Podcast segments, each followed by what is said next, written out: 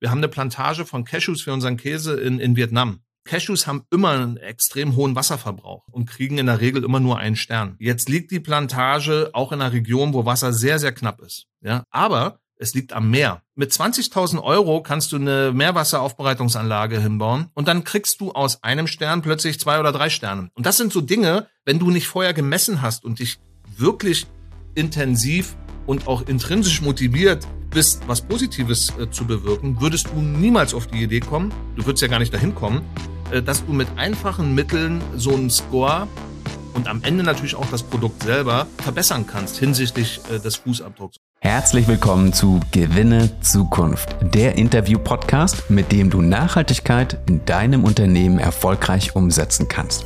Mein Name ist Zackers und ich freue mich, dich mit an Bord zu haben. Wie schaffst du es, deine Produkte nicht nur von Grund auf neu und nachhaltig zu konzeptionieren, sondern dann vor allem sie auch noch erfolgreich an den Mann oder die Frau zu bringen? Denn eine der größten Absurditäten ist, dass Konsumenten zwar zu fast 60, 70 Prozent stets Nachhaltigkeit einfordern, dann allerdings, wenn Sie losziehen und einkaufen gehen, das Thema Nachhaltigkeit zu gerade mal 3% ausschlaggebend ist. Ein riesiger Gap. Wie schließen wir also diese Lücke? Antworten darauf gibt es mal wieder von einem absoluten Pionier der Nachhaltigkeitstransformation in Deutschland, Jan Predak, Gründer der Vegansgruppe.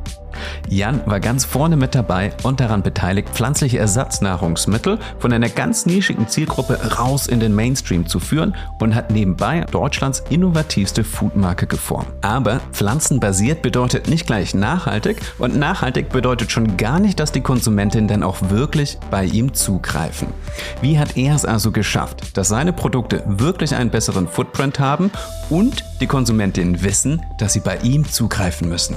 Denn im Regal wartet ja die Konkurrenz und lenkt Konsumenten mit extrem vielen Nachhaltigkeitslabeln ab, die zwar super viel versprechen, in der Regel aber wenig davon halten. Du kannst dich auf eine absolute Highlight-Folge freuen mit jeder Menge Sustainability-Profi-Wissen und krassen Anekdoten aus seiner Gründerstory. Bevor es losgeht, schnell noch den Abo-Button in deiner Podcast-App drücken und am Ende der Folge auf jeden Fall noch eine Bewertung hinterlassen, denn damit hilfst du mir ungemein, Gewinne Zukunft weiter wachsen zu lassen. Und damit springen wir direkt ins Gespräch mit Jan. Herzlich willkommen, Jan. Ja, hallo, ich grüße dich. Jan, die Frage hast du schon 1000 Mal beantwortet. Aber nochmal ganz kurz, weil ich es persönlich halt tatsächlich auch mega faszinierend finde, ist, du warst vorher in der Automotive-Branche bei Daimler im Sales. Wie landet man als Sales Executive der Automotive-Branche im Bereich Foodtech und vegane Lebensmittel? Weiß ich nicht. Kann ich dir auch nicht mehr sagen, wie das. äh, ja, also äh, tatsächlich 20 Jahre meiner Karriere habe ich bei, bei Daimler verbracht und die war auch ähm, turbulent und sehr erfolgreich. Ich war zum Schluss in Russland und habe dort in der Geschäftsleitung eines Joint Ventures, ich sag mal, die erste Fabrik für Daimler in Russland gebaut ähm, und parallel noch die Vertriebs- und äh, After-Sales-Organisation aufgebaut. Und äh, ja, in dieser Zeit habe ich mich von meiner ersten Frau getrennt. Meine zweite Frau war Vegetarierin und über Nacht bin ich quasi zum Vegetarier geworden und habe dann aus Russland heraus, mittlerweile war ich dann schon vegan, quasi in, in Berlin, äh, mein, meiner Homebase, meinen eigenen Supermarkt gebaut, weil ich dachte, Mist, es gibt nirgendwo äh, für mich als Pflanzenfresser äh, was zu kaufen. Und äh, so habe ich quasi tatsächlich, das war meine erste Motivation, so ein bisschen Egoismus. Ich aus aller Welt äh, die veganen Produkte, so die insbesondere aus USA zusammengetragen und habe die dann in einem Laden in Berlin, Geld hatte ich genug zu der Zeit, ja, äh, spielte keine Rolle. Das war fast mehr so nebenbei. Hobby, so war es auch angelegt tatsächlich. Und ich bin dann mal zwischen Moskau und Berlin hin und her. Und äh, ja, dann war der Supermarkt offen und dann haben sie mir die Bude eingerannt und äh, äh plötzlich so die Geister, die ich rief, habe ich nicht mehr eingefangen.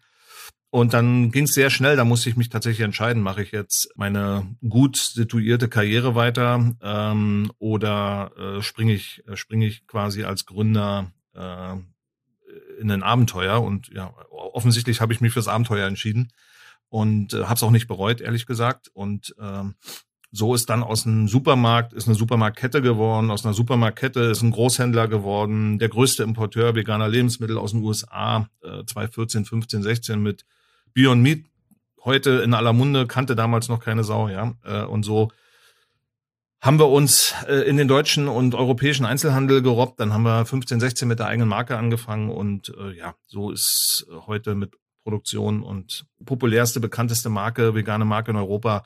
Wir haben uns da, denke ich, über die zwölf Jahre jetzt gut hin entwickelt. Jetzt ist das natürlich so eine mega klassische Gründerinnen-Story, ne? Ich will ein eigenes Problem für mich persönlich lösen und plötzlich merke ich, wow, es geht vielen anderen Menschen so, es stößt auf Begeisterung und plötzlich habe ich eine Company. Gleichzeitig aber bist du ja in einem extrem relevanten Bereich unterwegs, der einen riesigen Beitrag zu leisten hat, wenn es darum geht, dass wir als Menschheit unsere Klimaziele erreichen. Magst du mir kurz skizzieren, wie groß die Relevanz der Lebensmittelbranche ist und welche Rolle da vegetarische oder vegane Produkte spielen können? Ja, das ist tatsächlich, ähm, also meine Motivation, vegan zu werden oder ähm, meine Ernährung umzustellen, war nicht das Thema Klima. Das war 2009 noch ein bisschen anders. Äh, da war es eher so tierethische, moralische und vor allen Dingen gesundheitliche. Ich habe zehn Jahre lang Triathlon gemacht ähm, und kam dann wirklich äh, ausgelaugt und das, das Thema Ernährungsumstellung hat mir extremen Push gegeben. Äh, äh, also das waren so eher meine Motivationen tatsächlich. Aber im Laufe der Zeit, und jetzt auch um auf deine Frage konkret zu antworten, hat sich herauskristallisiert, dass der Impact von, von Ernährung, äh, Food, so massiv ist und über so viele ähm, verschiedene Facetten wirkt. Wenn man es jetzt nur auf das Thema Klima reduzieren würde, liegen wir circa so bei 23, 24 Prozent der weltweiten Treibhausgase sind durch das Thema Food, Ernährung, ähm, sind dort allokiert. Und wenn man mal dagegen das Thema Verkehr sieht, was immer als erstes genommen wird, sind wir bei neun Prozent weltweit. Ja, gibt verschiedene neun, elf Prozent. Ähm, dann sieht man, es ist doppelt so hoher Impact, den ich mit Messer und Gabel äh, erreichen kann. Aber es geht nicht nur um das Thema Klima. Wir reden vor allen Dingen über Biodiversität, über Artenvielfalt und da, also der Einfluss ist immens und ähm, auch wie nutze ich die Böden, äh, wie verschmutze ich das Trinkwasser und und und und und und unsere Ressourcen. Gestern hatten wir ja den Weltüberlastungstag in Deutschland erreicht. Ähm, ja, wie nutze ich meine Ressourcen? Ja, wenn ich die im Mai schon aufgebraucht habe, eigentlich mein Kontingent, dann weiß ich, äh, irgendwas läuft falsch. Und die Rechnung die kriegen wir leider später. Ja, und das ist so ein bisschen die die Krux an der Sache. Für die Leute geht das Leben normal weiter, scheinbar normal. Und so schleichend äh, kommen immer mehr kleinere Katastrophen, mal größere. Und das nimmt dann irgendwann halt auch überhand. Und das, das ist so das, was mich umtreibt. Ähm, nicht mit, nicht als Missionar mit erhobenem Zeigefinger, sondern mit, mit Angeboten, aber immer wieder auch mit sachlich-fachlichen Argumentationen, das zu hinterlegen. Ja, du hast ja schon angedeutet, es hängt unglaublich viel dran. Einerseits klar Klima, das CO2-Thema, Biodiversität, ähm, der, die Degradierung der Böden, der Bodengesundheit etc. etc. Wie geht man jetzt davor, wenn man wirklich Alternativen schaffen will, die unterm Strich nachhaltiger sind? Also, weil es ist ja, ne, dann machst du ein, jetzt in dem ganz konkreten Fall ein, ein veganes Alternativangebot. Ne, es gibt ja immer so dieses typische Avocado-Beispiel, dann esse ich jetzt halt plötzlich ganz viele Avocados, sind unglaublich wasser,intensiv und werden eingeflogen. Ähnlich kann es auch bei veganen Produkten sein, dann ist unglaublich viel Soja drinne, das wird auch irgendwie eingeflogen und dafür wird Regenwald abgeholzt. Also wie entscheidend ist tatsächlich eben der Innovations- und Foodtech-Anteil daran, dann eine unterm Strich wirkungsvolle Alternative anzubieten, die gleichzeitig halt noch erschwinglich ist. Da triffst du einen Nagel auf den Kopf und ich kann dir ehrlich sagen, da habe ich auch eine Metamorphose mitgemacht oder eine Transformation. Am Anfang, so 2011, als wir den Supermarkt eröffnet haben, ging es mir nur darum, irgendwie pflanzliche Produkte, Alternativen zu finden. Den Footprint dieser Produkte, der war auch für die damaligen Konsumenten, Konsumentinnen weniger relevant. Ja, also ob das jetzt nachhaltiger, da ging es wirklich darum, es muss vegan sein und by the way, geschmeckt hat's so richtig auch nicht. Ja, es war einfach nur äh, für eine Zielgruppe, die sehr spitz war und ähm, teilweise sehr politisch motiviert war. Ähm, die haben vegan sein als was ande, anders sein begriffen, so ein bisschen auch als Auflehnung gegen die Gesellschaft.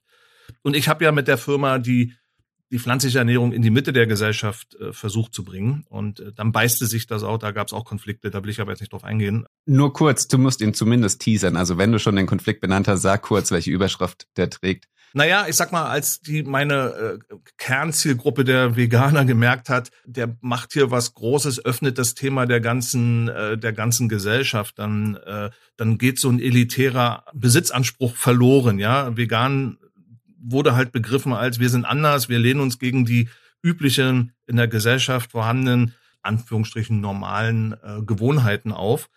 Äh, und dann kommt einer und der öffnet das dann auch dem Bankdirektor und äh, äh weiß ich nicht. Äh, das heißt, du warst erst der Held und plötzlich warst du der, der ausverkauft hat. Total. Also ich, also das ging ja durch die Presse. Buttersäureanschläge, mein Auto angezündet, Fensterscheiben eingeschlagen, äh, Hasstriaden äh, im Internet. Also was ich schon was ich schon 2013, 14, 15 erlebt habe. Ähm, ich glaube, das haben so einige Politiker dann äh, im, im Zuge Corona, da gut, bei mir ist keiner auf die Straße, doch auch auf die Straße tatsächlich. Bei uns gab es auch Demos vor meinem Laden. Aber was da im Internet, da war ja noch, da war ich ja noch freiwillig. Ja, heute ist das ja, da ist ja schon eine mehr Etikette, äh, weil mehr Aufmerksamkeit ist. Aber zu der Zeit sind die wie die Wilden auf mich losgerannt und haben dann zum gemeinschaftlichen Clown, die sind dann eingefallen in Horden in unsere Läden, haben dann die Läden leer geräumt die Mitarbeiter waren auch gefährdet. Also, also wir haben wirklich schlimme Zeiten äh, erlebt. Das ist aber, das ist aber vorbei. Also das Thema ist durch und äh, diese kleine äh, Gruppe an Extremisten, die, die hat das, also da, da ist auch das Thema Vegan jetzt nicht mehr so dominant, ja, um es mal, um es mal so zu formulieren. Und ich hatte dich gerade abgelenkt von deinem Gedankengang. Die Frage war, hm? das ist natürlich deine allererste Zielgruppe, aber du kannst nur Wirkung entfalten, wenn du den Rest der Konsumentin mitnimmst. Und das war der Schritt, den du gegangen bist. Von an, also wie gesagt, mir war klar, also mit dieser, wir waren dann damals noch nicht mal ein Prozent, ja, das ist ja, äh, und ich will jetzt auch nicht sagen, alle Veganer waren Extremisten, das war es jetzt auch nicht, ja. Aber es gab halt in dieser Gruppe eine sehr politisch motivierte, extremistische Gruppe und die hat mir das Leben oder uns das Leben äh, sehr, sehr schwer mhm. gemacht. Und im Laufe der Zeit, mir war klar, als spätestens als wir eine Supermarktkette waren und auch außerhalb von Deutschland Supermärkte hatten, ähm, dann äh, ist, haben wir eine breitere Audience angesprochen und dann zählte, klar, das erstmal war was Neues, hier gibt's was, was es woanders nicht gibt. Äh, wir hatten ja Produkte, insbesondere aus den USA, von den fancy Marken, ähm, da sind viele erstmal so aus Neugier gekommen und viele sind auch geblieben, weil sie plötzlich glutenfreie Sachen gefunden haben. Also viele sind auch gekommen, die waren gar nicht vegan. Und so ist unsere Audience immer größer geworden. Die mediale Aufmerksamkeit war eh von Anfang an riesig, bombastisch was auch zu unserer Markenbekanntheit beigetragen hat.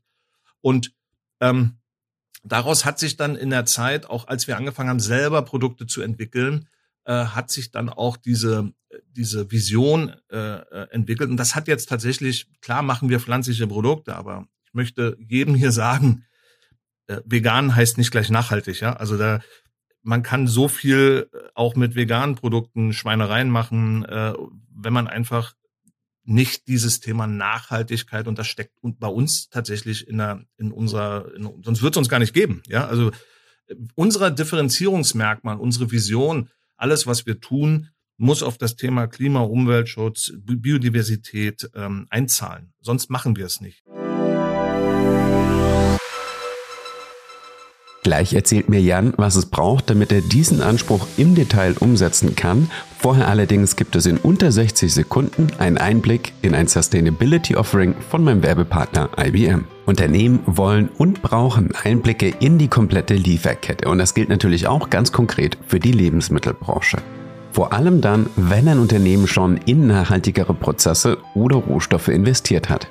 Mit IBM Food Trust bietet IBM die größte Plattform im Bereich Lebensmitteltracking und Tracing und damit auch zum Beispiel für die Dokumentation von Zertifikaten rund um Freshness oder organischen und Biorohstoffen. Mit IBM Food Trust wird der komplette Weg von Lebensmittelrohstoffen fälschungssicher und transparent auf einer Blockchain dokumentiert. Die Plattform erlaubt es mir innerhalb von Sekunden zu schauen, was gerade los ist, wo bestimmte Lieferungen stecken und in welchem Zustand sie sich befinden. Und daraus ergeben sich dann wiederum Anwendungen, um unter anderem zum Beispiel die Lieferkette in sich effizienter aufzustellen, Lebensmittelverschwendung zu vermeiden oder die für Nachhaltigkeit relevanten Daten in der Hand zu halten.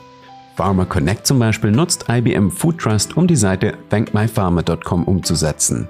Eine Seite, die es Endkonsumentinnen erlaubt, die Reise von ihrem ganz konkreten Kaffee nachzuvollziehen und mehr über die Pharma dahinter zu erfahren. Und keine Frage, die Hyperledger-Technologie hinter der Plattform setzt natürlich nicht auf Proof of Work oder andere besonders energieintensiven Blockchain-Varianten. Mehr über IBM Food Trust erfährst du über den Link in den Show Notes oder direkt von IBM Sustainability Specialist Oliver Gar auf LinkedIn. Und damit zurück zu Jan.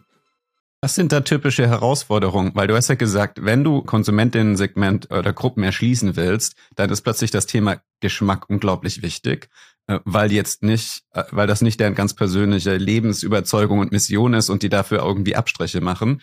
Und gleichzeitig muss es natürlich extrem auch äh, günstig sein. Also ich glaube, eine, also wenn du mehr Leute willst, muss es ja kompetitiv mit Wurst oder Milchprodukten sein und die sind ja in Deutschland krass subventioniert und teilweise wirklich viel zu günstig, gerade im europäischen Vergleich. Fleischprodukte sind ja so günstig wie nirgendwo. Das heißt, wie, was sind da Herausforderungen, wenn du eben ein, ein wirklich gutes Lebensmittel konzeptionieren willst, aber gleichzeitig noch die Nachhaltigkeitskriterien im Auge behältst?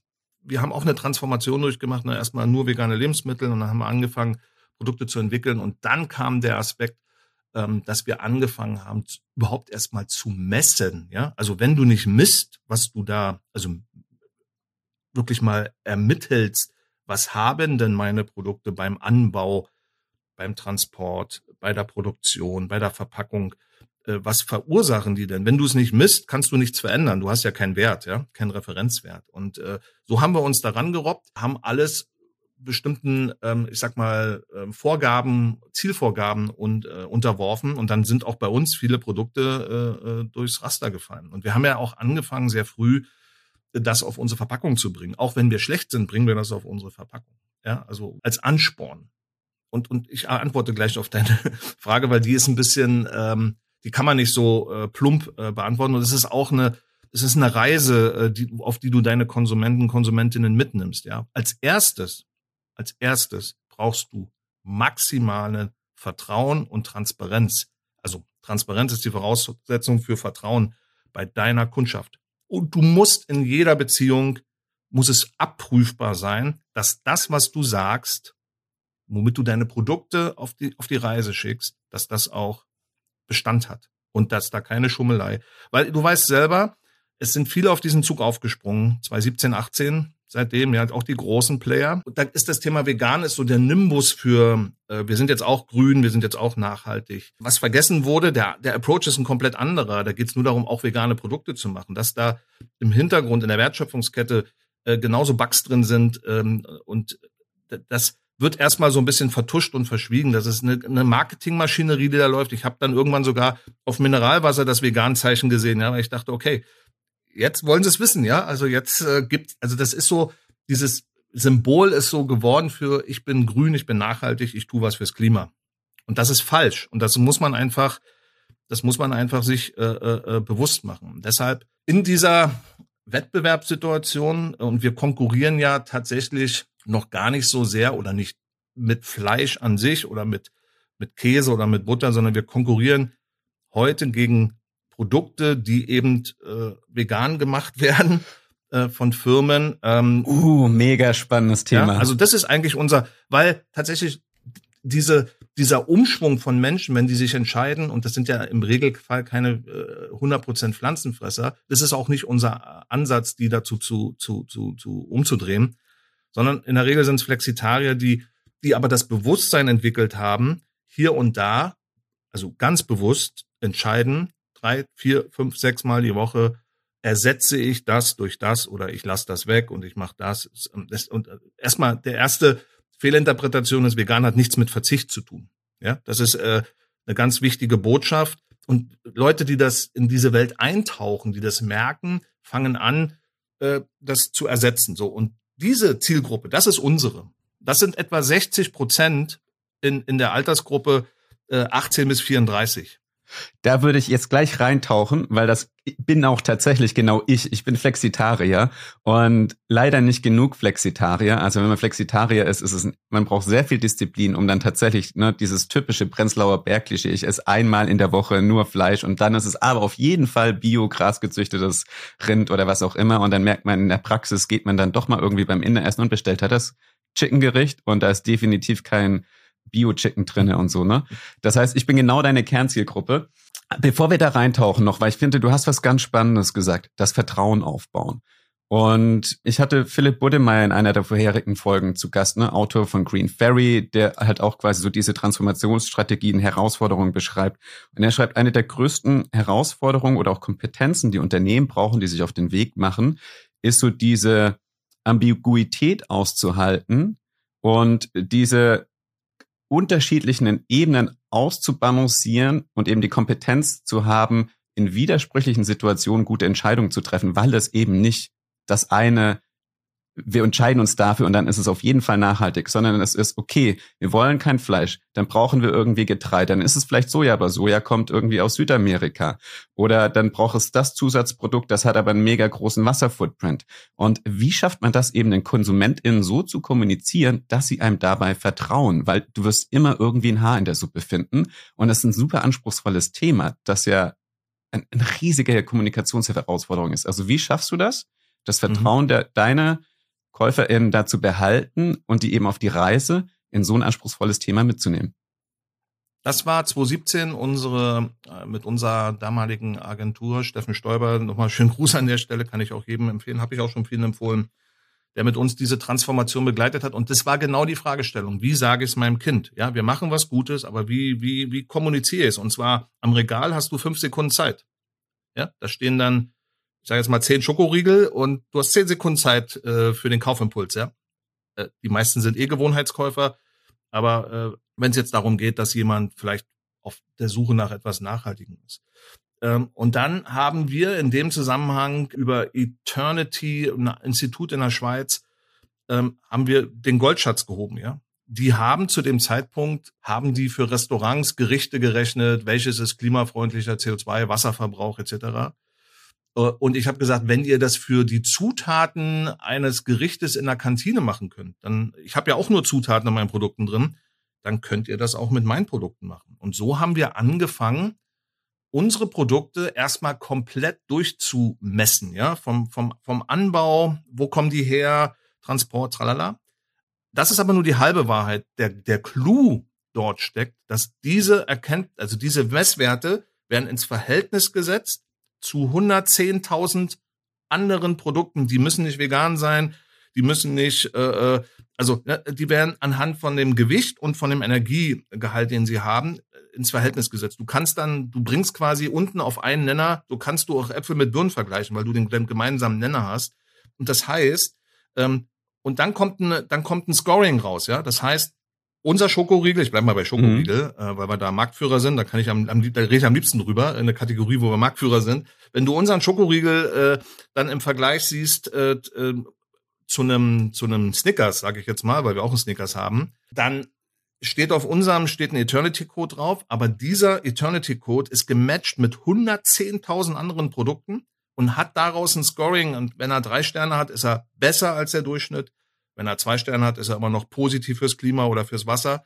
Und wenn er einen Stern hat, ist er schlechter. Und so kannst du sehr schnell eine Relation aufbauen. Und das ist, das hört sich jetzt alles sehr technisch und mathematisch an. Wir haben es dann zusammengedampft auf einen kleinen Score. Der steht auf jedem Produkt drauf. Und wir, dafür haben wir sehr viel Preise gewonnen. Und wir sind jetzt auf dem Weg. Das ist sehr viel Education. Du, du, du, du, du erziehst deine Zielgruppe ähm, auf solche Dinge zu achten. Aber wenn es keiner macht als erstes Mal, dann wird sowas nie geben. Und wir haben jetzt erreicht, dass viele andere Firmen auch äh, dieses Verfahren nutzen und sich diesem Vergleich stellen. Und das ist ja schon für mich der größte Gewinn überhaupt. Es gibt jetzt andere Produkte, äh, Hersteller, die machen das auch. Und so, wenn, wenn du andere, gerade die großen Companies motivierst, dass sie anfangen zu messen, dann, äh, dann motivierst du sie auch, äh, im Zweifel, äh, dass sie was ändern in der Wertschöpfungskette. Weil ohne das, ohne den ersten Schritt machen sie niemals den zweiten. Das ist alles dann nur Marketing, Wuschibubu, ja, da passiert nichts. Das sind jetzt schon zwei, zwei unglaublich wichtige Themen, die sich auf jede Branche und jedes Unternehmen übertragen lassen. Das A, ich muss anfangen zu messen. Und wenn ich das herausgehört habe, dann muss ich mir eine Expertise im Unternehmen bilden oder reinholen, die es schafft, eben diesen wirklich diesen multikriteriellen ähm, Kosmos runterzudampfen und diese ganzen vielen verschiedenen Ebenen, Bodengesundheit, Wasserfußabdruck, soziale Nachhaltigkeit, Klima, gegeneinander auszuwägen. Und dann höre ich nämlich noch was Entscheidendes raus. Dann gibt es ja zwei Wege. Ähm, auch das in der Folge mit Philipp Budemeyer super spannend. Das eine ist so die relative Nachhaltigkeit ist schon ein erster positiver Schritt, nachhaltiger als der Wettbewerb zu sein. Grundsätzlich gilt es ja aber darum, absolut nachhaltig zu sein. Das heißt, unabhängig vom Wettbewerb innerhalb der planetaren Grenzen, da wollen wir alle hin. Wie positioniert ihr euch da? Also wenn ich das herausgehört habe, ihr habt euch die Expertise reingeholt, die Entscheidung treffen zu können in einem sehr komplexen Umfeld mit dem Scoring. Das im besten Fall nutzen das jetzt auch andere Firmen. Und welchen mhm. Anspruch habt ihr dann? Habt ihr einfach Anspruch zu sein, immer nachhaltiger als die, der Wettbewerb zu sein? Oder sagt ihr, so kommen wir insgesamt als Company innerhalb von den planetaren Grenzen? Das hat mehrere Ebenen. Also wenn wir auf das Scoring das beziehen, äh, hat es erstmal den Effekt gehabt, dass wir gesehen haben, oh, unsere Produkte sind gar nicht so nachhaltig, wie wir die ganze Zeit dachten. Ja, also so, dann geht's schon mal los. Ich bringe dir mal ein Beispiel, damit es ein bisschen greifbarer wird.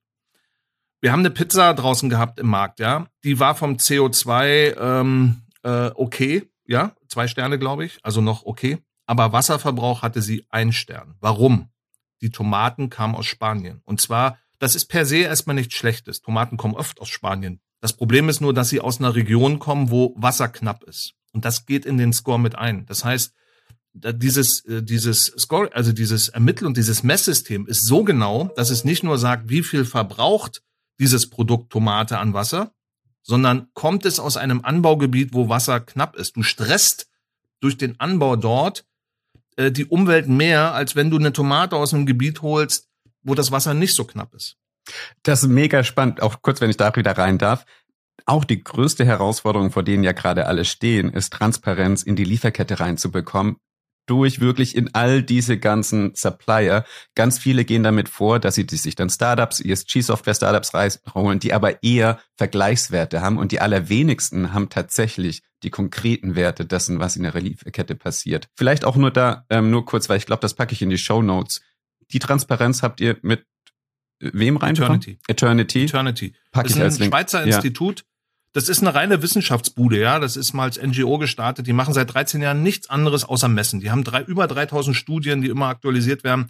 Die haben Datenbanken, da fällt sie tot um. Und ihr habt diese Daten, also woher habt ihr diese Daten gehabt? Weil die müssen ja euch auch irgendwie vorliegen. Bester Fall digitale Version irgendwie. Naja, du, du, du, du musst, also wenn du dein Produkt musst du quasi alles transparent machen für dein Produkt. Vom Anbau bis, also wo kommt's her? Jede einzelne Zutat. Also da geht's nicht irgendwie, du musst sagen, wo kommt das Pfefferkorn her? Erstmal, was ist alles drin? Äh, wie ist die Gewichtung im Produkt? Und dann, wo wird's angebaut? Weil das Größte, das wissen die wenigsten, die meisten denken immer, oh, das wird eingeflogen aus, das hat überhaupt keinen Einfluss. Äh, also ich kann dir gleich noch ein gutes Beispiel bringen. Lass mal erstmal zu Ende machen. Also man denkt immer, der, der, der, der, den größten Impact äh, hat Logistik, Transport oder Verpackungen, aber der den größte Verursacher ähm, oder das größte äh, CO2-Potenzialeinsparungspotenzial und Wassereinsparungspotenzial liegt im Anbau der Produkte. Und deshalb ist es wirklich, es ist eine krasse Aufgabe erstmal. Man steht erstmal vorm Werk ähm, und muss für jede einzelne Zutat ermitteln, wo kommt die her, äh, ähm, wie wird sie angebaut äh, und so weiter. Ne? Und dann wird es zusammengerechnet und äh, dann gibt's anhand der Datenbanken von Eternity, okay, wenn das Pfefferkorn aus der Region kommt, dann haben wir dort ähm, so und so eine Bodenqualität, wir haben dort äh, so und so eine so viel Wasser zur Verfügung, Süßwasser, äh, äh, und das hat dann den und den und den Impact und dann geht das in dieses äh, Scoring ein. Ja? Und dann hast du mal den Wert von deinem Produkt und dann wird dieser Wert verglichen mit 110.000 anderen Lebensmitteln, also convenient, also Fertiglebensmitteln, die nach den gleichen Kriterien äh, quasi ermittelt wurden. Also es sind zwei Datenbanken. Einmal das Messen der ganzen äh, regionalen äh, Daten, was schon für mich der totale Wahnsinn ist, dass jemand sowas hat, ja. Ähm, und das zweite ist das Matchen ähm, mit den Daten von allen anderen Lebensmitteln. Und daraus ergibt sich dann äh, äh, das, äh, das Scoring. Und deshalb legen wir sehr viel Wert und nachdem wir gesehen haben, oh Backe, ich habe dir gerade das Beispiel mit der Pizza genannt, ja, Pizza, Tomaten kommen aus aus aus Spanien, äh, Wasserknappheit, wir stressen die Natur dort, ja, das heißt, wir haben nur die Tomaten jetzt umgeswitcht aus Griechenland und Italien, da ging es noch um Oliven und schon haben wir das Scoring nicht mehr bei einem Stern, sondern zwei Sternen. Ich bringe noch ein zweites Beispiel, weil das ist noch viel plakativer. Wir haben eine Plantage von Cashews für unseren Käse in, in Vietnam. Cashews haben immer einen extrem hohen Wasserverbrauch und kriegen in der Regel immer nur einen Stern. Jetzt liegt die Plantage auch in einer Region, wo Wasser sehr, sehr knapp ist. Ja, aber es liegt am Meer. Mit 20.000 Euro kannst du eine Meerwasseraufbereitungsanlage hinbauen und dann kriegst du aus einem Stern plötzlich zwei oder drei Sterne. Und das sind so Dinge, wenn du nicht vorher gemessen hast und dich wirklich intensiv und auch intrinsisch motiviert bist, was Positives äh, zu bewirken, würdest du niemals auf die Idee kommen, du würdest ja gar nicht dahin kommen, äh, dass du mit einfachen Mitteln so einen Score und am Ende natürlich auch das Produkt selber verbessern kannst hinsichtlich äh, des Fußabdrucks. Und jetzt komme ich mal zum Thema Nachhaltigkeit an sich.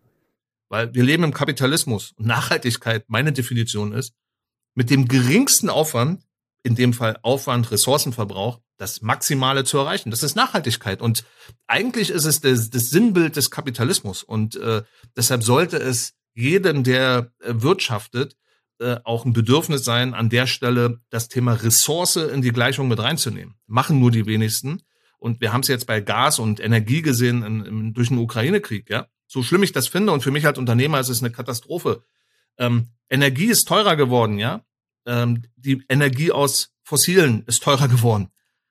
Katastrophe. Aber eigentlich ist es gut, weil man versucht ja möglichst die Ressourcen schonend, also möglichst äh, gar nicht fossile zu nutzen und auf erneuerbare äh, umzuschwenken. Leider ist diese, ist diese Ableitung aus der, aus der Verteuerung nicht getroffen worden, sondern man, man holt jetzt andere Fossile aus anderen Ländern, auch für teuer Geld, äh, äh, und, und ver, verbraucht sie weiter. Also ich will nur sagen, das ist, jeder Unternehmer, jede Unternehmerin, die das Thema Nachhaltigkeit bei sich im Drehbuch stehen hat oder als Vision in der DNA äh, zu stehen hat, muss genauso wirtschaften, wie es mit den, mit den finanziellen Ressourcen minimaler Einsatz, maximaler Ertrag. Wenn das in die Gleichung überall mit einbezogen wird, dann haben wir alle alle gemeinsam was gekonnt. Und da ist es egal, ob es Food, vegan, nicht vegan. Das ist eine grundsätzliche Formel, die für alle Industriezweige gilt. Das wollte ich gerade sagen. Das, was du beschrieben hast, lässt sich wirklich auf alle übertragen die gerade dabei sind zu schauen, was in ihrer Lieferkette überhaupt passiert, wo sie die Rohstoffe herholen. Das ist dann egal, ob das Industrie ist, ob das Lebensmittelbranche ist, ob das Fashion ist. Fashion ähnlich, ne? Baumwoll unglaublich wasserintensiv. Das heißt, da könnte das Beispiel mit, ich habe eine äh, mit erneuerbaren, mit PV betriebene Wasserentsalzungsanlage in den Produktionsländern stehen, einen riesigen Unterschied machen. Mega spannendes Beispiel. Jetzt aber hast du da quasi unglaublich viel Ressourcen investiert. Das ist ja mega aufwendig, das auf die Beine zu stellen. Da brauchst du Manpower für, da brauchst du Geld für. Ähm, das, das dann zu kommunizieren ist unglaublich schwierig. Und dann hast du jetzt mich als Flexitarier-Konsumenten, zack, es steht vor dem Regal, wie der Ochs vom Berg. Weil wenn ich ins Regal schaue, sehe ich überall Zeichen mit einem V, wie du gesagt hast vorhin. Auch auf der Sprudelflasche ist das Wasser vegan. Und ich entscheide mich in Millisekunden, wo ich zugreife, und da kann ich ganz schnell auch zu dem veganen Zeichen greifen, das genauso aussieht wie das Original, aber eigentlich ein Industriezeichen ist, hinter dem gar nichts steckt. Also das heißt, dein, all dieser Aufwand kann sich bei dir in Millisekunden in Rauch auflösen. Ja. Mir war bewusst, dass es kein Sprint wird, sondern äh, ein Marathon. Und ich habe ja vorhin gesagt, ich habe zehn Jahre Triathlon gemacht. Insofern hilft mir das, äh, weil ich weiß, okay, das Ziel selbst nach der ersten Sportart kommt noch eine zweite und dann vielleicht noch eine dritte und eine neue mit einem neuen Bewegungsablauf. Ähm, es ist tatsächlich, wir reden über Bewusstsein. Das kannst du auch nicht doktrieren. Ja, äh, äh, und da kannst du auch mit sehr viel Geld kannst du Marketingbudgets kannst du das nicht in die Köpfe bekommen. Es ist ein Bewusstsein, was aus den Menschen heraus entstehen muss mit der mit der Einsicht. Ich, ich als Persönlichkeit, als Person, als Individuum muss etwas ändern, um an der Stelle einen positiven äh, äh Beitrag zu leisten. Und diesen positiven Beitrag, der ist es mir wert, dass ich auf meine Gewohnheiten, auf meine konditionierten Gewohnheiten, ähm, dass ich davon Abstriche mache. Ich will nicht über Geschmack reden. Also Geschmack setzen wir jetzt mal, setzen wir jetzt mal als gleich. Und das ist auch die, also die Challenge haben fast alle geschafft, ja. Also da in der, wer heute noch Produkte auf den Markt bringt, die nicht, also ich bin jetzt wieder bei pflanzlich versus äh, tierischen Produkten, wer da, wer, also das ist die erste Übung, die man machen muss. Man muss zumindest mal geschmacklich, Konsistenz, Geruch, Aussehen, da muss man mal ein Level erreichen. Aber das, das sind Hausaufgaben, die muss jeder gemacht haben. Die setze ich mal als voraus.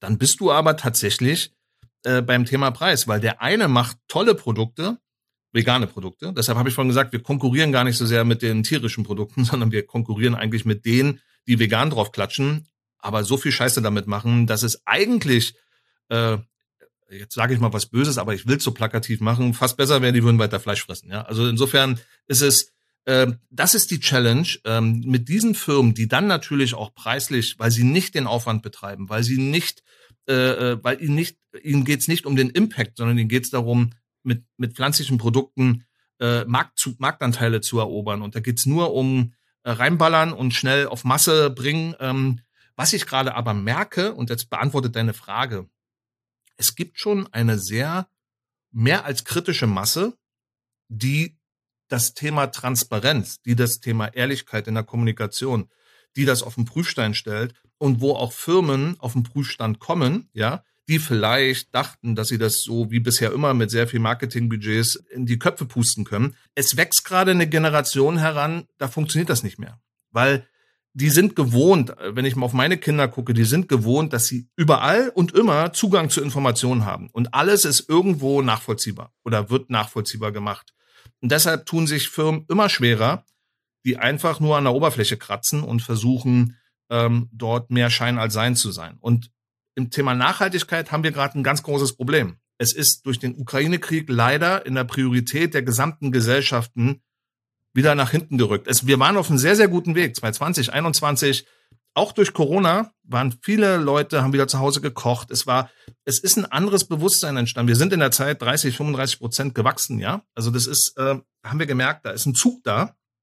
Und durch die Ukraine-Krise äh, ist plötzlich für viele ähm, Existenzen andere Dinge, und das kann ich auch nachvollziehen, in den Vordergrund gerückt. Da geht es darum, äh, Unsicherheit ist da, ja, äh, Energie ist teurer, wie kriege ich meine Familie satt, äh, Lebensmittel werden teurer, ja. Und da plötzlich hat sich auch für Leute, die das Bewusstsein haben, hat sich das Kaufverhalten wieder geändert zu Produkten, die auch vegan sind, aber eben deutlich günstiger. Das sehen wir daran, dass im Moment die Eigenmarken, die ja per se im Preiseinstieg äh, positioniert sind, wachsen wie Hulle, die kommen gar nicht hinterher. Und alle Marken, alle, inklusive unser, verlieren. Wir verlieren Marktanteile. Das ist, das ist Wahnsinn. Und wie gesagt, das ist jetzt ein, das ist ein Krieg in Europa, äh, der das, äh, der das jetzt ausgelöst hat. Ähm, es zeigt aber ganz gut dieses Beispiel, ähm, auf welchem dünnen Eis das Ganze noch gebaut ist. Ja, also es gab schon eine kritische Masse und trotzdem hat sich dann jetzt im Kaufverhalten äh, hat sich das wieder sehr am Preis orientiert. Und übrigens in ganz Europa, nicht nur in Deutschland. Jetzt bist du intrinsisch motiviert und du sagst, ich will was dafür tun und ich weiß, dass ich dafür nur bewusst entscheiden muss und noch nicht mal jetzt mich aufopfern und krass verzichten muss. Aber dann stehst du vor dem Regal. Die Eigenmarken sind mit Nachhaltigkeit benannt. Deswegen haben wir uns zwar überhaupt kennengelernt, weil ich einen Post ähm, über über Reismilch gemacht habe und ich hatte nämlich in der einen Hand die Eigenmarke, auf der nachhaltig stand, die lag bei 1,19 und in der anderen Hand ähm, quasi die etablierte Marke, da stand nichts mit Nachhaltigkeit drauf, auch Reismilch, die war 120 Prozent teurer ähm, mhm. Und dachte ich, ja geil, nachhaltig und günstig, mache ich sofort. Und das geht ja mhm. weiter, ne? Auch wenn du Vegan-Label anguckst. Es gibt so ein NGO-Vegan-Label, wo du weißt, dahinter steckt wirklich was, eine neutrale Bewertung, wirklich sehr harte Kriterien, was auch Tierwohl angeht, etc. etc. Und dann gibt es ein Vegan-Label, das sieht zum Verwechseln ähnlich, ist aber das Label der Industrie selbst mit deutlich weicheren Kriterien. Und wie fängst du das auf? Weil du hast gemeint, da gibt es so eine kritische Masse an Konsumentinnen, aber der Großteil steht doch davor und kann das einfach nicht beurteilen. Ja, umso wichtiger wird ja Marke. Und das ist ja genau unser Gameplay, was wir haben. Ähm, wir machen gar kein, wir klar haben wir, wir machen gar keine veganen Blume drauf, ja, ist bei uns nicht drauf. Weil du hast zwar gesagt, es ist ein NGO, aber die wollen auch Geld verdienen, ja. Also Geld verdienen heißt, äh, für jede Zertifizierung äh, zahlst du eine Rechnung. Ähm, wir zertifizieren ja eh alles selber und unsere Marke steht für deutlich mehr als das, was diese veganen Blume steht. Deshalb haben wir unsere Marke damit aufgeladen und Trust aufgebaut, ja. Über viele Jahre. Da haben wir sicherlich eine sehr exponierte Stellung und deshalb ist unsere Marke für uns unser Heiligtum und deshalb tun wir alles dafür, um da keine Beschädigung drankommen zu lassen, um irgendwie unglaubwürdig zu werden. Auch da würde ich jetzt gerne reinhaken, äh, weil mega spannend, das resoniert unglaublich mit dem, was Reinhard Schneider erzählt hat, ähm, der Inhaber von Werner und Merz und das heißt zu der glaubwürdigsten Grünmarke überhaupt, nämlich Frosch in Deutschland. Der meint auch über Jahr zwei Jahrzehnte jetzt unter seiner Führung, haben die wirklich alles dafür getan, Dinge erst umzusetzen und dann zu kommunizieren und auf keinen Fall irgendwas zu versprechen, was sie nicht halten können. Aber das große Business mit Abstand, gerade im Bereich ähm, Fleischalternativen, ähm, macht natürlich Rügenwalder. Die haben mittlerweile über die Hälfte ihres Sortiments in dem, ihres Umsatzes in dem Bereich. Der Gesamtumsatz bei denen liegt so knapp bei 260 Millionen. Das heißt, die haben also ungefähr so 140 Millionen plus minus. Die genaue Zahl kenne ich nicht. Mittlerweile mit Fleischalternativen. Ein riesen Markt. Und eine Zahl, die ich noch ergänzen muss, der Wettbewerb, also danach kommt Nestlé und äh, noch andere Marken. Und ähm, Rügenwalder hat 40 Prozent Marktanteil, Nestlé 6 Prozent. Also die sind wirklich so die dominierende Macht in diesem Bereich. Aber wie nachhaltig ist das dann? Also ist das gesund?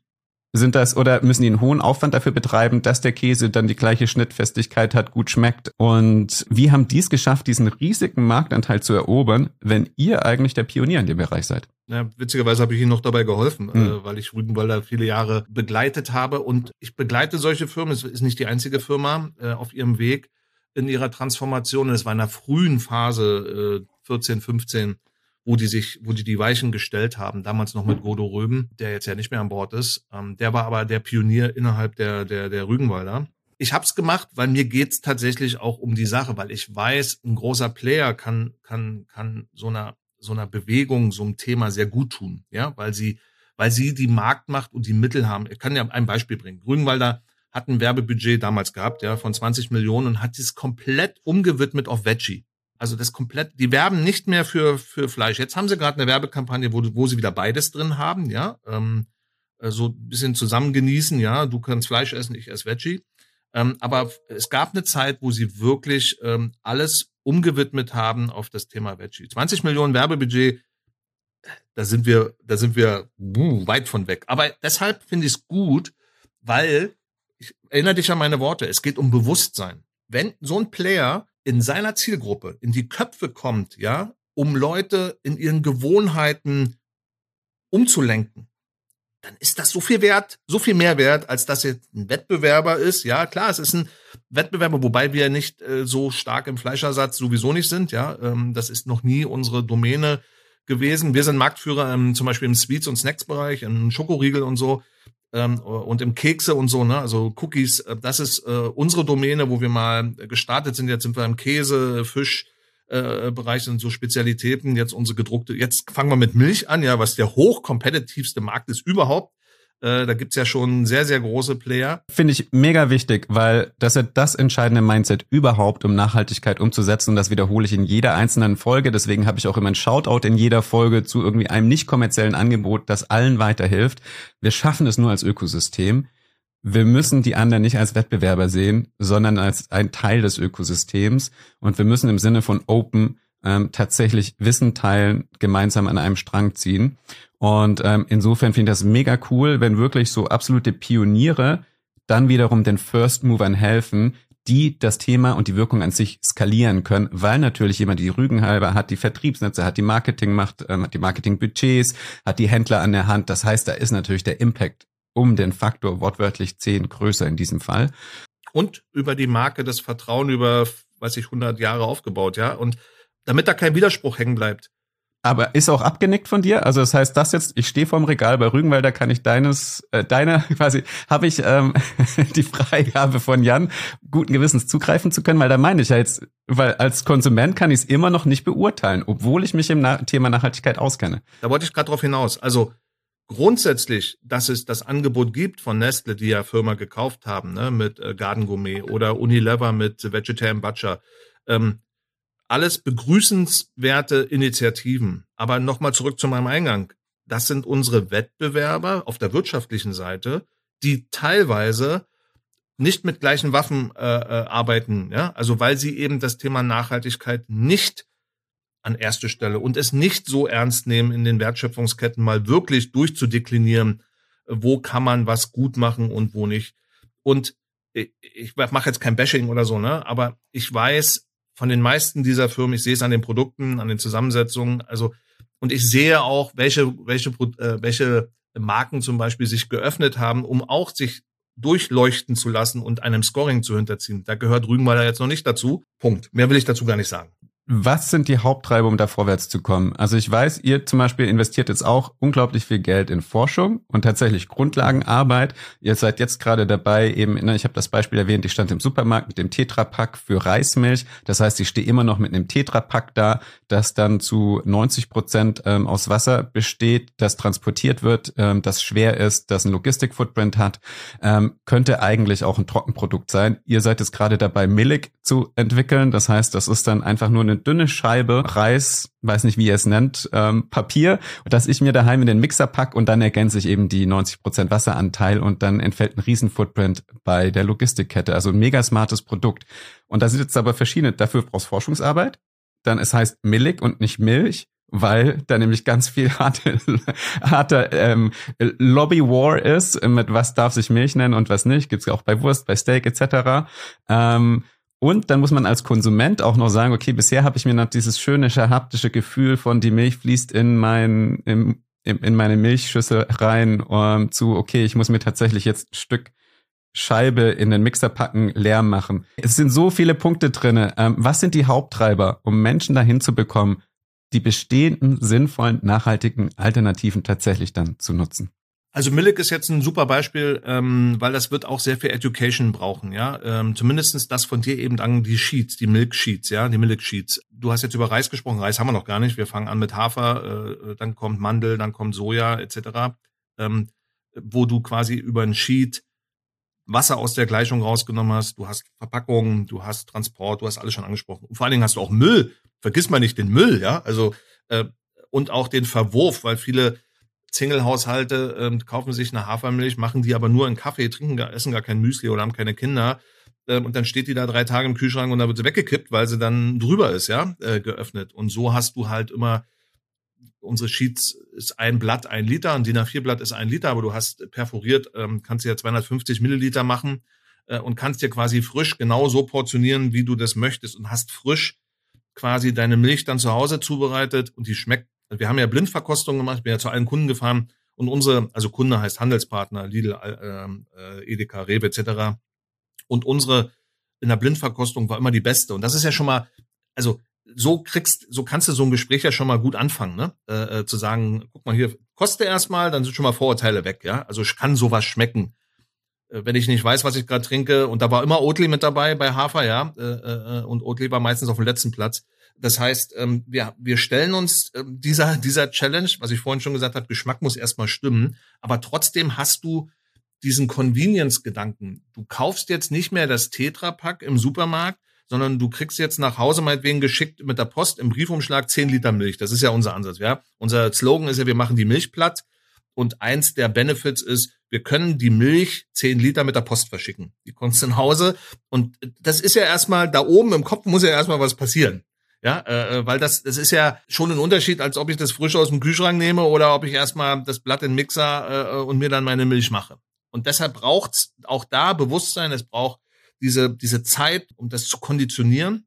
Wir glauben aber, gerade bei dem Thema Milch, dass es sehr schnell gehen wird, weil wir sind nicht nur nachhaltiger, und jetzt kommen wir zu deinem Punkt, den du vorhin angesprochen hast, wir sind nicht nur, was Umwelt angeht, ähm, alle Biodiversität, alle, alle Punkte, wir sind vor allen Dingen billiger. Und das ist der entscheidende Punkt. Weil wenn ich jetzt vergleiche, oh, ich kaufe mir heute eine Oatly Barista für 2,79 Euro und ich kriege die morgen für unterm Euro, ja, äh, äh, und muss nicht mehr schleppen, dann hast du plötzlich einen Punkt, ja. Kurz nachgefragt, also ich glaube, ihr launcht das Produkt noch, mit welchem Preis wollt ihr in den Markt gehen? Will ich jetzt noch, also es wird sehr günstig sein. Du hast gesagt, unter einem Euro hast du gesagt. Und das wären ja, ähm, was eins, das sind 2,79, ne? Ich glaube, der Liter Oatly, also das so, und viel, viele andere Marken auch, das jetzt Oatly, Alpro, die bewegen sich alle so ab 2,60 aufwärts meistens. Die Eigenmarken sind aktuell, glaube ich, so bei knapp 1,30. Na, Barista nicht. Barista ist immer, ich glaube, die billigste Eigenmarke Barista ähm, ist so 1,79, ja. äh, 1,69. Und da wollt ihr mit unter einen Euro, das heißt, ihr seid wirklich so bei 30 bis 40 Prozent vom Preis. Also das ist ja wirklich signifikante Einsparung. Plus ich krieg's nach Hause geschickt. Und da wollte ich nochmal zurück zu meiner Ursprungsfrage.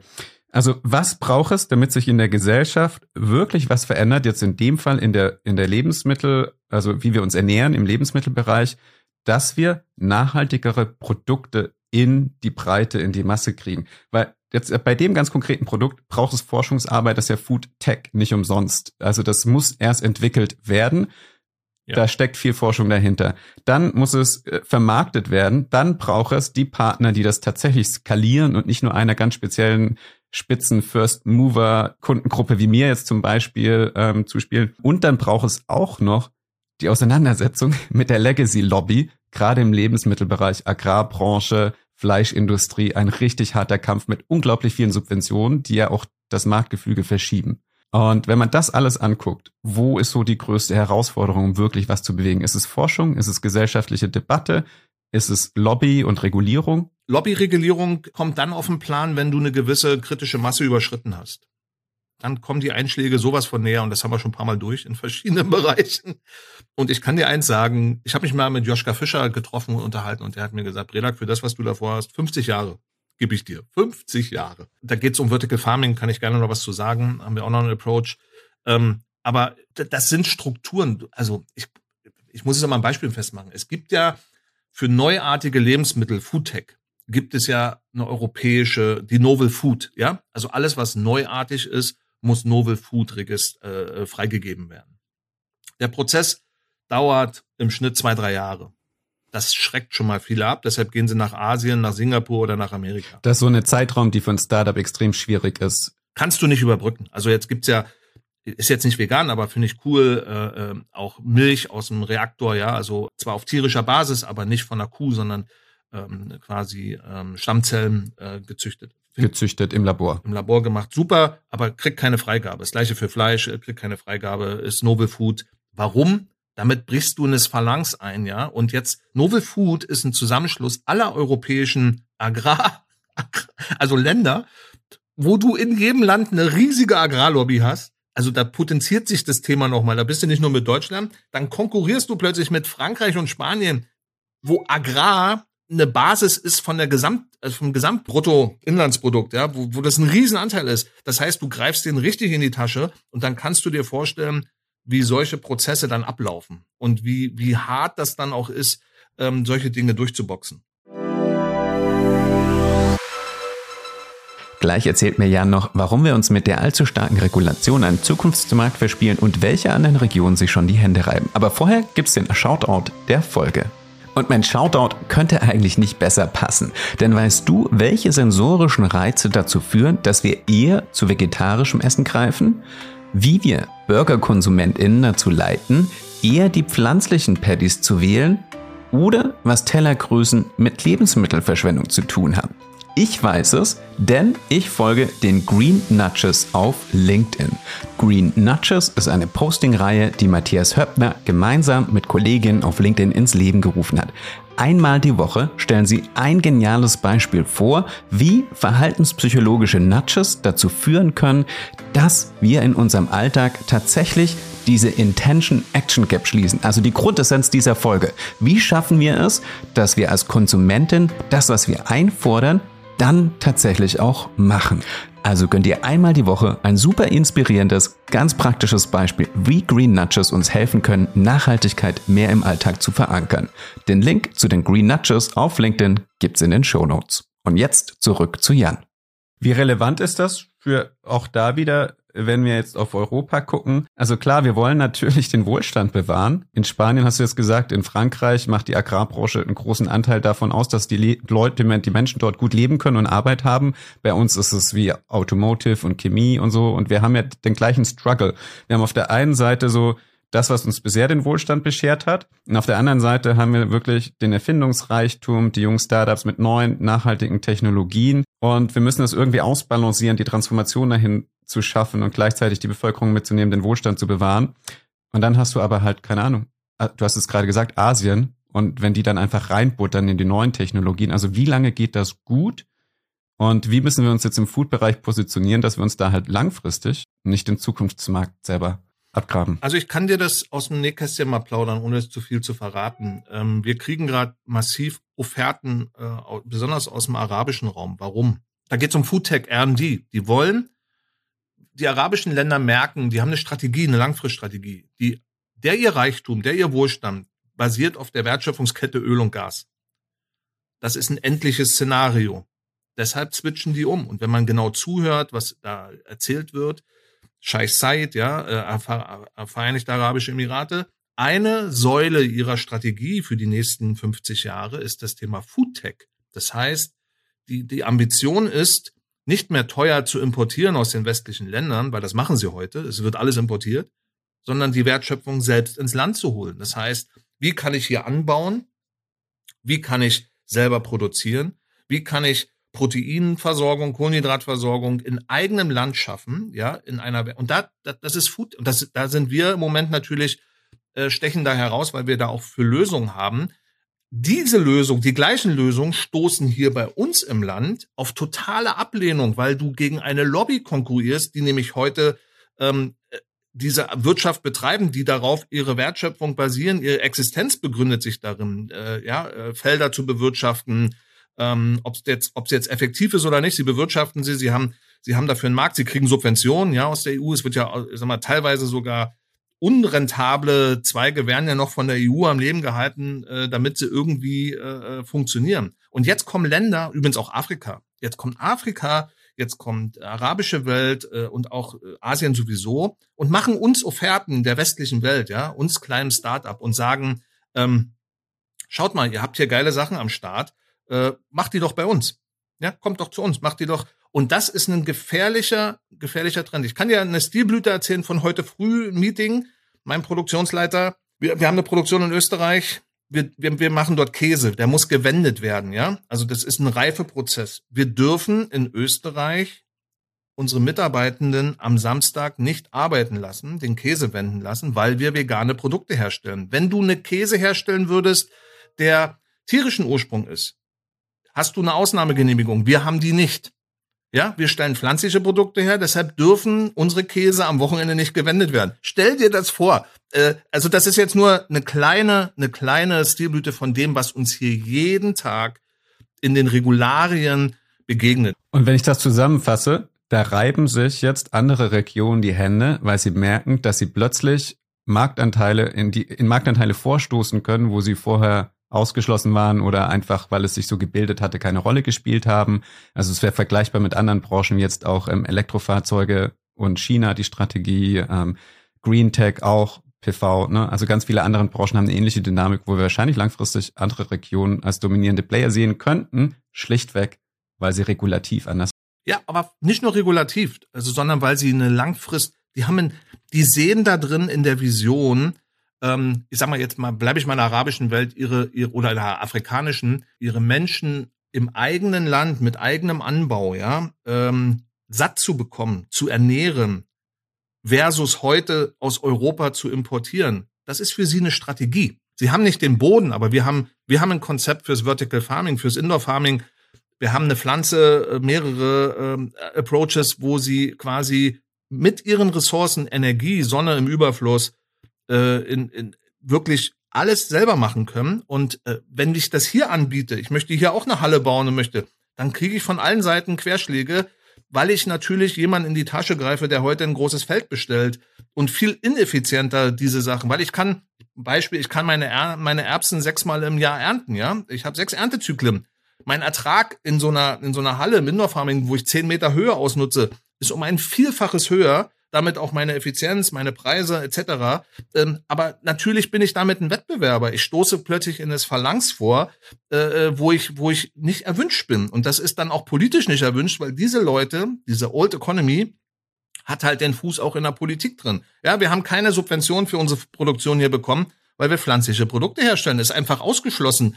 In, in, es ist per Gesetz ausgeschlossen, dass du für eine pflanzliche Produktion Anlage Subventionen kriegst. Das ist, das ist doch krank. Also und, und, und, und, und die Araber, die Scheiß, die rollen mir einen roten Teppich aus und sagen, Breda, komm doch zu uns, äh, bau hier eine, ich, ich bezahle dir alles, äh, mach eine Produktion. Und das ist, ich, ich mach's bewusst mal so, äh, so schwarz-weiß plakativ. Ähm, und welche Firma, ähm, die, die eine, eine Vision hat, die ihre Dinge umsetzen will, ähm, äh, sagt dann, äh, nee, mache ich nicht, ja. Äh, haut ab, ich bin Europäer, äh, lasst mich in Ruhe. Mhm. Und eine gefährliche Dynamik aktuell jetzt, während wir reden, ähm, ne, die USA haben das für sich nochmal beschleunigt mit dem Inflation Reduction Act. Da graben sie auch gerade sehr viele Green Tech Player aus Europa ab und holen die zu sich in die USA. Also müssen wir vorsichtig sein. Kommen wir aber zurück zu der Grundprämisse von der Folge. Und das war, ähm, wie schaffen wir es als Gesellschaft und als KonsumentInnen, ähm, unser Verhalten zu verändern zwischen das, was wir wollen und das, was wir tatsächlich kaufen. Ich hatte ja ganz am Anfang gesagt, über 60, 70 Prozent wollen nachhaltige Produkte. Je nach Kategorie spielt das dann aber effektiv nur zu drei, bei Milchprodukten tatsächlich bis zu neun Prozent ähm, ein Anteil daran, was wir kaufen. Davor liegen Preis, Funktionalität, Marke, ganz viele andere Kategorien. Und ich glaube, ich habe von dir jetzt schon wahnsinnig viel gehört, was es braucht, um das zu knacken. Es braucht das wirkliche Messen, es braucht das jahrelange Aufbauen von Vertrauen, es braucht das Mitnehmen und mit Educaten, das ähm, ja äh, die, die Konsumentin wirklich auch aufklären, mitnehmen, ausbilden, kluge Entscheidungen zu treffen. Und gleichzeitig braucht es eben eine Kombination von Forschung, aber auch von etablierten Playern, damit die Wirkung dessen, die Nachhaltigkeit an sich tatsächlich signifikant skaliert. Und das geht auch nur, wenn man zusammenarbeitet. Wenn man, was du gemacht hast, ist, den mutigen Schritt zu gehen, eben nicht nur sich bequem in der Wir sind grün und nachhaltig Ecke aufzuhalten, sondern die Hand zu reichen, mit etablierten Playern, die erstmal gar nicht nachhaltig sind, zusammenzuarbeiten und gemeinsam weiterzukommen. Ich finde das eines der wichtigsten Themen überhaupt, was wir angehen müssen, finde ich, um dieses riesige Climate Awareness versus Action Gap ähm, zu schließen. Letzte Frage, Jan. Was würdest du gerne im nächsten Podcast erzählen, wenn wir in einem Jahr nochmal reden? Was willst du bis dahin umgesetzt haben? Was ist wirklich das Wichtigste aus deiner Sicht, damit wir einen Riesenschritt weiterkommen Richtung Nachhaltigkeit? Mein Lieblingsthema gerade ist tatsächlich Agriculture, äh, äh, Anbau, ähm, und zwar die Wertschöpfungskette im Kreislauf zu denken, Kreislaufwirtschaft. Das ist für mich der Shit von morgen, ähm, worüber heute hier wirklich nur die absoluten Cracks äh, äh reden und sich Gedanken machen. Und äh, darüber würde ich gerne vielleicht mal ein, zwei Worte äh, äh, mehr verlieren. Ja, also das, äh, weil wir reden immer über Endprodukte und so, aber bis die Endprodukte da sind, passiert viel. Haben heute über Wertschöpfungsketten geredet und ich würde gern versuchen, einen Kreislauf draus zu machen, weil das ist die höchste Kunst der Nachhaltigkeit. Habe ich vorhin gesagt, mit wenig Einsatz maximal erreichen. Wenn du Kreislaufwirtschaft machst, dann hast du ein Perpetuum mobile, ja, also dann hast du, dann hast du es geschafft. Äh, dann und das muss unser Ziel sein. Und dann geht es mir nicht darum, klimaneutral oder hinzuschreiben oder gar keinen Wasserverbrauch mehr, sondern es geht wirklich darum, mit minimalem Aufwand maximal für alle was rauszuziehen. Und natürlich hängt auch Geld dran, weil logisch in der Wertschöpfungs-, im kapitalistischen System muss auch immer ein, ein wirtschaftlicher Ertrag dahinter stecken. Logischerweise. Das kommt ja als, das haben wir heute gar nicht beleuchtet, das kommt ja als Komponente auch noch dazu. Weil neben den ganzen Regularien und Wettbewerb kommt ja das Thema Wirtschaftlichkeit auch noch dazu. Das klingt nach einer Einladung zu einer Fortsetzung. Es gibt also noch viel, viel mehr zu besprechen. Im besten Falle lade ich Jan tatsächlich einfach nochmal in einer der kommenden Folgen ein. Und damit du das dann auf keinen Fall verpasst, jetzt noch schnell den Abo-Button in deiner Podcast-App drücken und sehr gerne auch noch eine Bewertung hinterlassen, wenn dir die Folge und der Podcast generell weiterhelfen und dir das Ganze gefällt. Damit sage ich Tschüss und ich freue mich, dich in der nächsten Folge wieder mit an Bord zu haben.